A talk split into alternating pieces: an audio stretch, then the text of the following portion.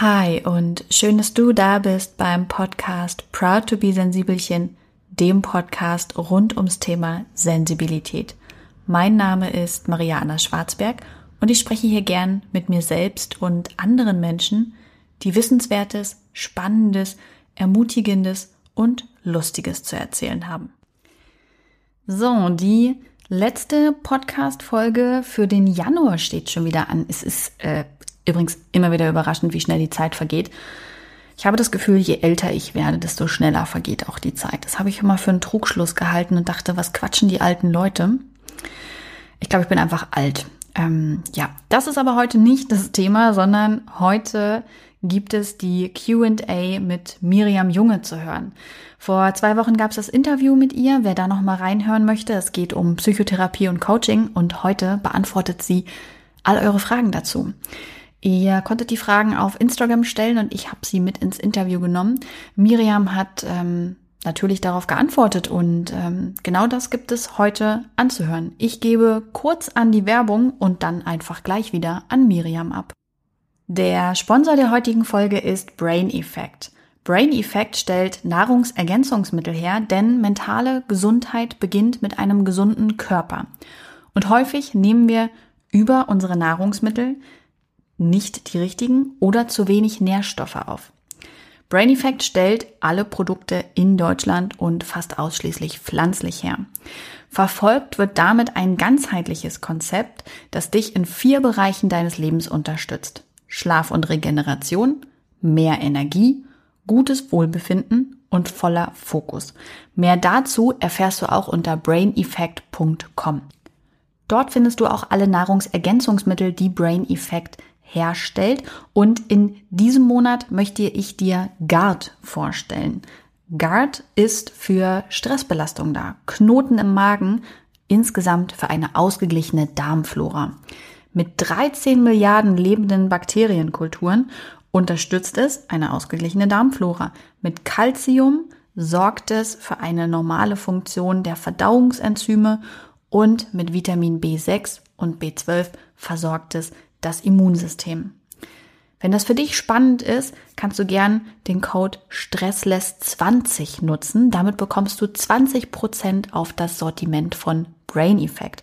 Und wenn du mehr über Nahrungsergänzungsmittel wissen möchtest, dann kann ich dir das Interview mit Fabian Völsch ans Herz legen. Er ist der Gründer von Brain Effect und war hier im Podcast schon zu Gast. Es gibt auch eine QA dazu.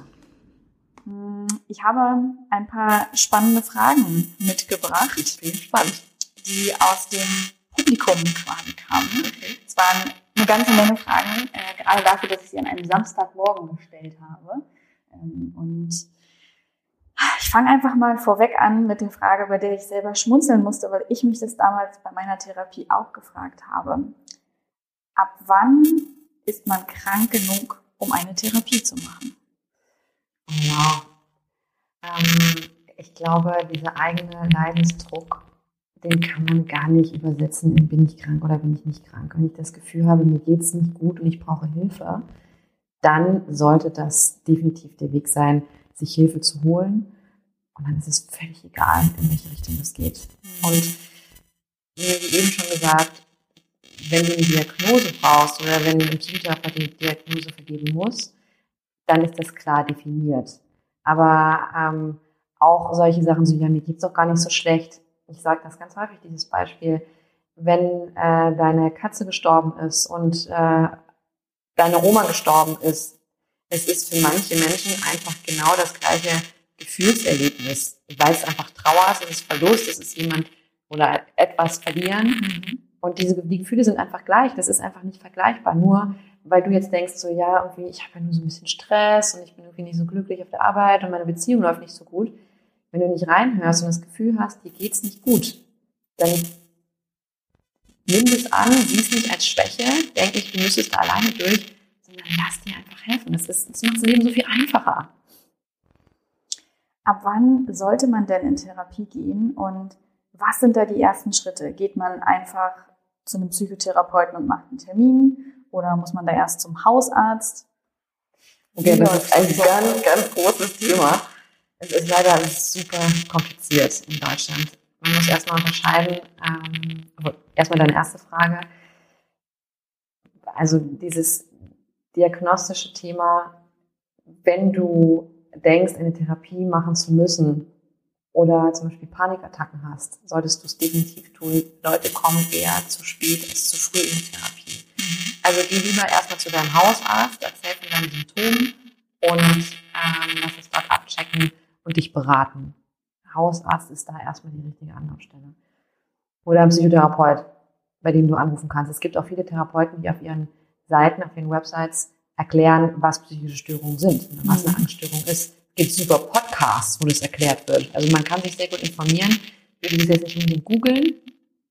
Kannst auch im ICD-10 nachgucken, den gibt's auch im Internet ja, zu finden. Bei Google wird's dann eher der Hirntumor, ne? Ja, ja, ganz genau. Also ähm, wirklich eher bei Menschen, die davon Ahnung haben, informieren. Äh, und lieber zu früh als zu spät. Also du mhm. brauchst nicht äh, auf Suizidgedanken zu warten, um zum Therapeuten zu gehen, denn dann musst du irgendwie in die Psychiatrie. Äh, zum Thema, wie finde ich oder wie komme ich überhaupt in eine Therapie? Äh, in den meisten Städten ist es aktuell so, dass es eine kassenärztliche Vereinigung gibt von Bundesländern.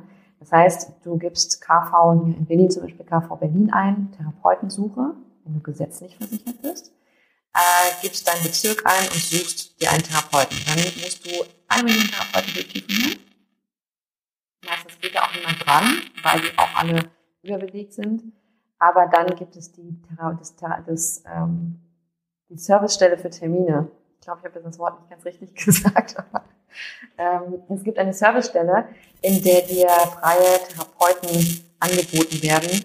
Dann musst du erstmal zu denen hin, dann hast du aber erstmal nur ein erstes Gespräch und die sagen, du brauchst eine Therapie oder du brauchst keine Therapie. Und dann kommst du in die nächste Runde. Das ist ein neues Gesetz.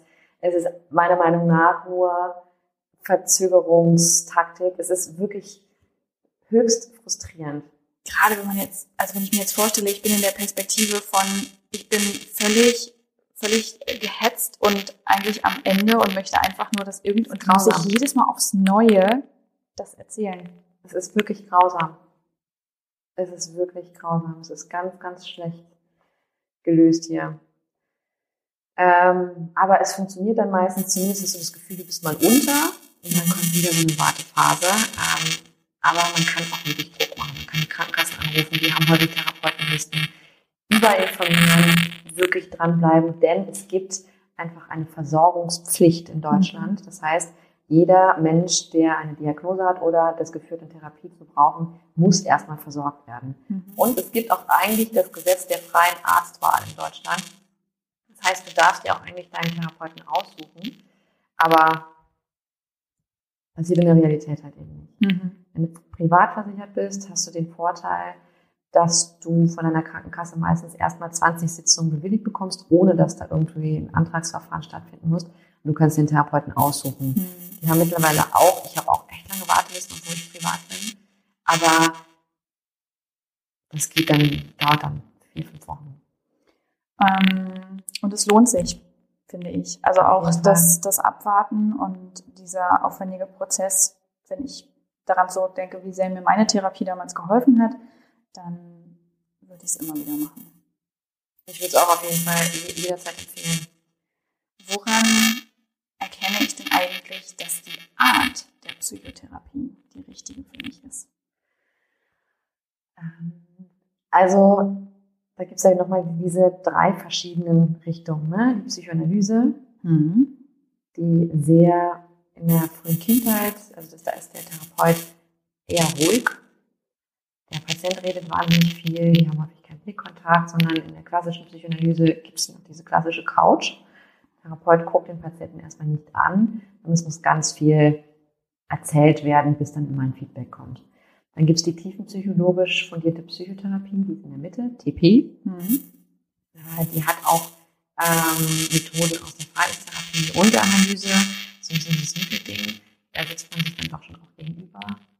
ich, bin ein Fan von Analyse, ne? aber es ist, es ist schon von dann und dazu mal so ein bisschen in manchen Dingen. Aber es ist super spannend. Es ist wahnsinnig spannend, weil da auch ganz viel Wahrheit drin steckt.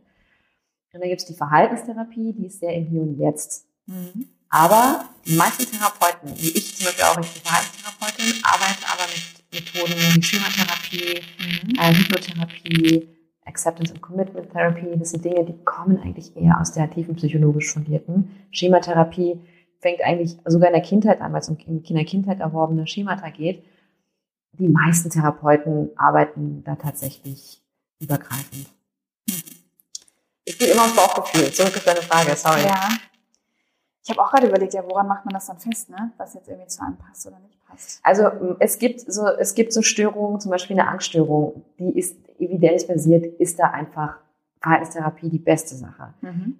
Persönlichkeitsstörung geht eher in diese Analyse. Mhm. Ne, weil du da, das geht nicht wirklich ums Hier und, Hier und Jetzt, sondern da geht es um alte Geschichten und um viel, viel Aufarbeiten.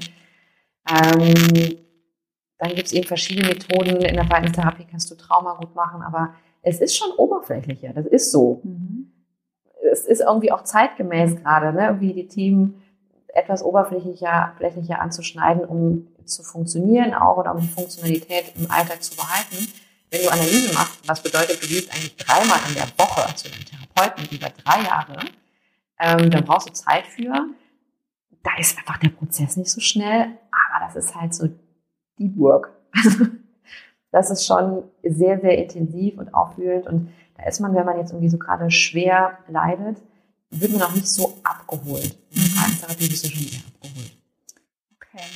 Ich persönlich fand ja auch immer Psychoanalyse total spannend. Habe immer gedacht, ich irgendwann mal die Zeit habe, ich würde das so gerne mal machen, einfach da mehrmals die Woche mich auf das Sofa legen und du kannst ja gar nicht mehr über Alltagsbanalitäten sprechen. Wenn du jemanden dreimal die Woche so intensiv siehst, du kannst ja gar nicht mehr über deinen Einkauf sprechen, sondern du kommst ja irgendwann aufs Eingemachte. Und ich habe gedacht, das muss so geil sein, wenn man seine eigene Psyche dann mal so, so aufs Blatt gezeichnet bekommt quasi. Ja, ja ist ein bisschen der Königsweg, aber es ist nicht zeitgemäß.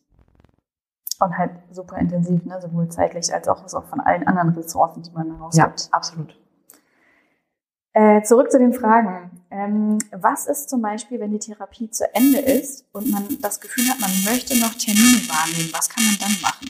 Also der Therapeut hat immer die Möglichkeit, äh, nicht immer, aber es gibt ein gewisses Kontingent. Man kann Therapie, wenn noch Therapieziele bestehen, wenn noch ein Leidensdruck besteht, wenn Symptome noch da sind, die wirklich noch in den Diagnosebereich gehen, ähm, kann man Therapien verlängern. Muss man Antrag, muss der Therapeut einen Antrag schreiben.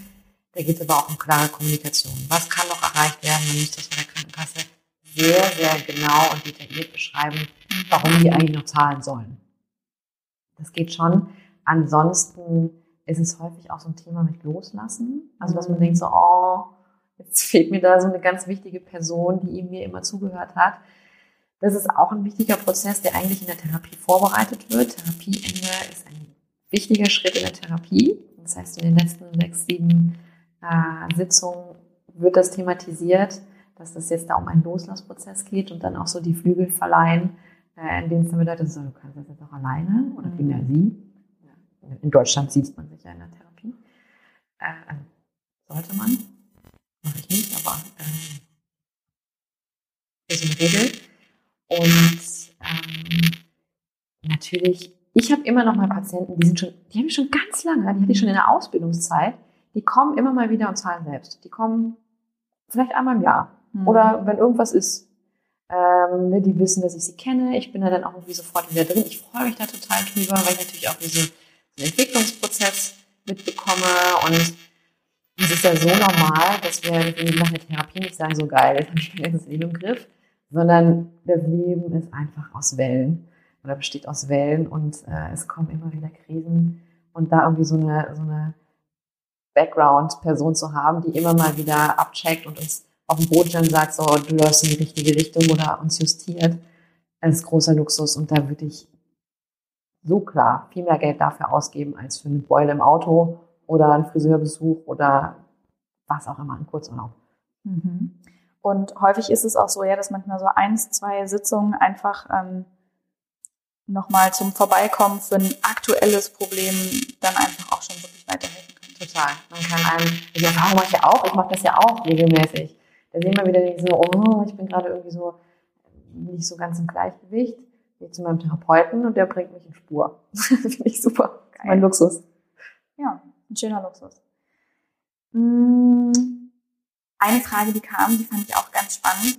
Wie kann Therapie anwendbare Hilfestellung im Alltag leisten, ähnlich dem, wie es Coaching tut? Das muss dann eher eine Verhaltenstherapie sein. Mhm. Äh, dabei geht es eben, ums Verhalten im Hier und Jetzt. Ähm, Elemente in der Verhaltenstherapie sind eben auch Achtsamkeit, Meditation, autogenes Training, ne, was irgendwie sehr anwendungsnah ist. Ähm, und diese Methoden kommen aus der Verhaltenstherapie. Okay. Die wendest du aber auch im Coaching an. Wann entscheide ich mich für einen Coach, wann für eine Therapie? Nochmal ganz schwarz auf weiß hier. Immer im Gespräch mit dem Coach und dem Therapeuten. Auch den Coach dann gerne in die Mangel nehmen und sagen, ich glaube, das sind, äh, ich weiß nicht, ich habe das Gefühl, ich habe da irgendwie doch mehrere Schwierigkeiten. Ist das wirklich ihre Kompetenz? Mhm. Ähm, und nochmal mit dem Hausarzt wirklich über Symptome sprechen. Also genau abklären. Und wenn man so klare Ziele hat, wie ich, ich bin irgendwie unzufrieden oder ich, ich stehe an einem Entscheidungsweg oder ich möchte mich trennen oder nicht oder ähm, ich habe eine Krise, die jetzt aber irgendwie wirklich, ne, das kenne ich in meinem Leben, aber es ist jetzt nicht so, dass ich mich krank fühle, dann zum Coach gehen. Und genau besprechen, wo man hin will. Okay. Fast letzte Frage. Welche Techniken helfen dir ganz persönlich zur Abgrenzung und Selbstfürsorge bei so einem doch intensiven Beruf? Ähm, ich mache wirklich, ich meditiere viel mm, und bin sehr achtsam mit mir. Ich arbeite ja irgendwie auch für Headspace und mache das jeden Tag mehrfach. Mhm. Also in, in Pausen mache ich häufig mal so drei Minuten ähm, Bodyscan, wenn irgendwie mein Kopf, wenn ich es was so anstrengend war, dass wirklich so mein Kopf glüht, kann ich mich damit sehr schnell runterholen. Ich habe eigentlich so ein Gesetz, dass ich nach 18 Uhr oder 19 Uhr nach meiner letzten Sitzung nicht mehr drüber spreche, sei denn es ist was Krasses. Mhm. Dann spreche ich da mit also privat drüber. Ja, oder zu, wenn was, ich habe alle zwei Wochen eine Intervisionsgruppe mit Kolleginnen, in denen wir Fälle besprechen und das kann ich gut dahin. Ja, gut. Also, und man lernt einfach auch über die Zeit. Ich mache jetzt, ich bin seit 2013 approbiert, behandle schon ja viel länger durch die Ausbildung Patienten und mache seit 15 Jahren Coaching. Also, irgendwann lernst du, dass diese ganzen Probleme nicht deine Probleme sind, mhm. ja, dass du da eine Distanz zu hast, dass das irgendwie angucken kannst, auch gerne mitfühlen kannst, aber dass die Gefühle nicht deine sind, auch wenn du sehr, sehr empathisch bist. Das lernt man. Das lernt man nämlich mit der Zeit. Okay, ganz zum Schluss noch drei Mini-Fragen, äh, die ich jedem Interviewgast stelle. Frage Nummer eins ist, bist du ein Sensibelchen? Definitiv. Definitiv. Das kam jetzt sehr aus der Pistole, alles klar. ähm, zweite Frage, gibt es ein Buch, von dem du sagst, boah, das würde ich super gerne an die Hand geben, das ist ein tolles Buch? Bezüglich Therapie und Coaching? Wenn du möchtest. Ähm. Also ich bin ein Riesenfan von den Büchern von Irvin Yalom. Der ist Psychotherapeut, der ist tatsächlich Analytiker und schreibt wunderbare Bücher, zum Beispiel eins meiner Lieblingsbücher, Die Liebe und ihr Henker, ähm, wo es ganz viel um Gefühle geht. Und was ein super Buch ist, äh, Alain de Botton, Der Lauf der Liebe, wo irgendwie eigene Geschichte und das Leben und die Liebe und Beziehung wahnsinnig gut reflektiert wird und wenn man sich äh, sehr mit dem Leben zwischen 25 und Neverending beschäftigen kann. Mhm. Dritte und wirklich allerletzte Frage. Wenn du die Möglichkeit hättest, dass alle Menschen dir einmal zuhören und die hören dir dann auch wirklich zu, ja, was würdest du den Menschen mit auf den Weg geben? ich würde sagen, Leute, die sind alle gestört. Macht alle Therapie. Wir brauchen eine, ein neues Narrativ, was gesund und was krank ist. Wir müssen da viel fließender äh, agieren und sagen so, irgendwie sind alle, wir haben alle unsere Störungen, alle, alle, alle. Und das ist komplett okay. Okay, vielen Dank. Sehr, sehr gerne. Ja, damit haben wir auch die vierte und letzte Folge im Januar gehört. Das heißt, der Januar zum Thema Bewusstsein in der mentalen Gesundheit endet. Und Im Februar geht's noch weiter mit der mentalen Gesundheit. Ähm, der dritte Monat darum. Erst danach wird wieder gewechselt. Es wird ein schöner Monat. Es gibt einen tollen Gast und ähm, mehr verrate ich an dieser Stelle einfach noch nicht. Ich, ich, ich setze hier mal so einen Cliffhanger und dann hören wir uns nächste Woche wieder. Ich freue mich ganz doll drauf und bis dahin einen schönen Tag oder Abend.